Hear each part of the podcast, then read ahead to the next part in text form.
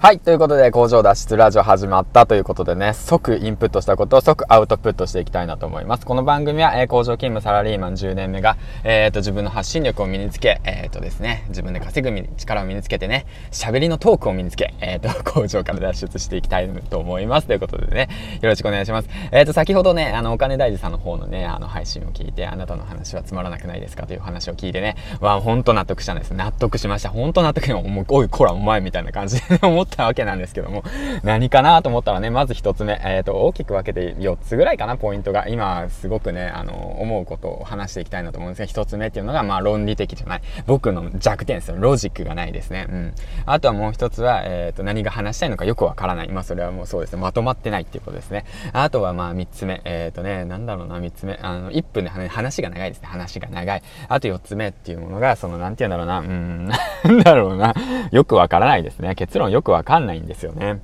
だからそういったことをね、ちゃんとそうやってインプットすることによってアウトプットするってことが大切であって、何が言いたいかっていうと、今日、今回の話の番組はね、その、なんていうの、学びでね、すぐ気づいたなって思ったことは、もうすぐこうやってアウトプットしろよっていう話をしたいなと思います。だからまあこれからはね、その長い話を、なんか、あの、縮小してね、僕はまあ、300本エピソードを上げるっていうことで、喋りのトークを身につけるっていう練習をするってことでもやってるわけなんですけど、まあ、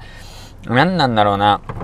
言いたいことをただ話すんじゃなくて、先ほどね、お金大臣さんが言われてたように、短く、ロジッを設けて、論理的に、あとはそうですね、何が言いたいのかしっかりと明確にして、で、話しましょうと。うん、短くね。そういったことのね、ポイントを押さえて、これから話していこうと思ったんで、これからもしね、ヒマラヤをね、やり始めるっていう方はね、ぜひともね、参考にしてはいかがでしょうかということなんですけども、まあ、なかなか難しいですね、そういったもので。うん、そういったもので、なんか面白くね、そのアイスブレイクっていうのがあるんですけども、僕も最近知ったんですけども、そのコミュニケーションを取る上でのそのアイスブレイクですね。そのビジネスをする上で、その、なんて言ったらいいのかな。前回の放送、前々前々回の放送ぐらいで僕もしたんですけど、確かジョイさんかな。ボイシーのジョイさんから学んだんですよね。ジョイさんかな。ジェイさんかな。うん、まあそんな感じで学んだんですけども、アイスブレイクをすること。だから場を盛り上げるっていう方法ですね。それをどうすればいいのかっていうこともね、うんと、もうちょっと僕もしっかりと考えながら、あとこれからの配信内容ですね、しっかりとね、考えながら配信していきたいんですけども、基本僕フリートークの形なんで、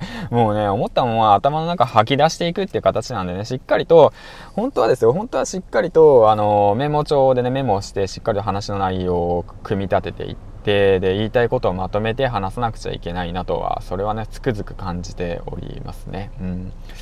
まあそうだね。そこがダメなとこだね。ほんとね。質問するときもそうだよね。何が言いたいんだろう、こいつはっていう形で質問しちゃうからね。頭の中パニックになっちゃってるからね。いろんなこと考えすぎちゃって。まあそんな感じで、えっ、ー、と、話し方っていうことなんでね、気をつけるべきことっていうことで、今回挙げてみたんですけど、まあよかったらお金大事さんの放送ね、今回とても参考になったんで、今回とても参考になったって言い方変だな。今回もとても参考になったので、えっ、ー、とね、ぜひ聞いてみてはいかがでしょうかということでね、インプットしたことをアウトプットしてみましたという回で、今日も一日頑張ってやっていきましょうということでね、えっ、ー、と、工場勤務、えっ、ー、と、サラリーマン出勤してきます。はい、頑張ります。皆さん頑張りましょう銀ちゃんでした。えー、最後までご視聴ありがとうございました。いいね、コメントの方、うんと、絶賛募集中です。ということでね。はい、以上です。バイバイ。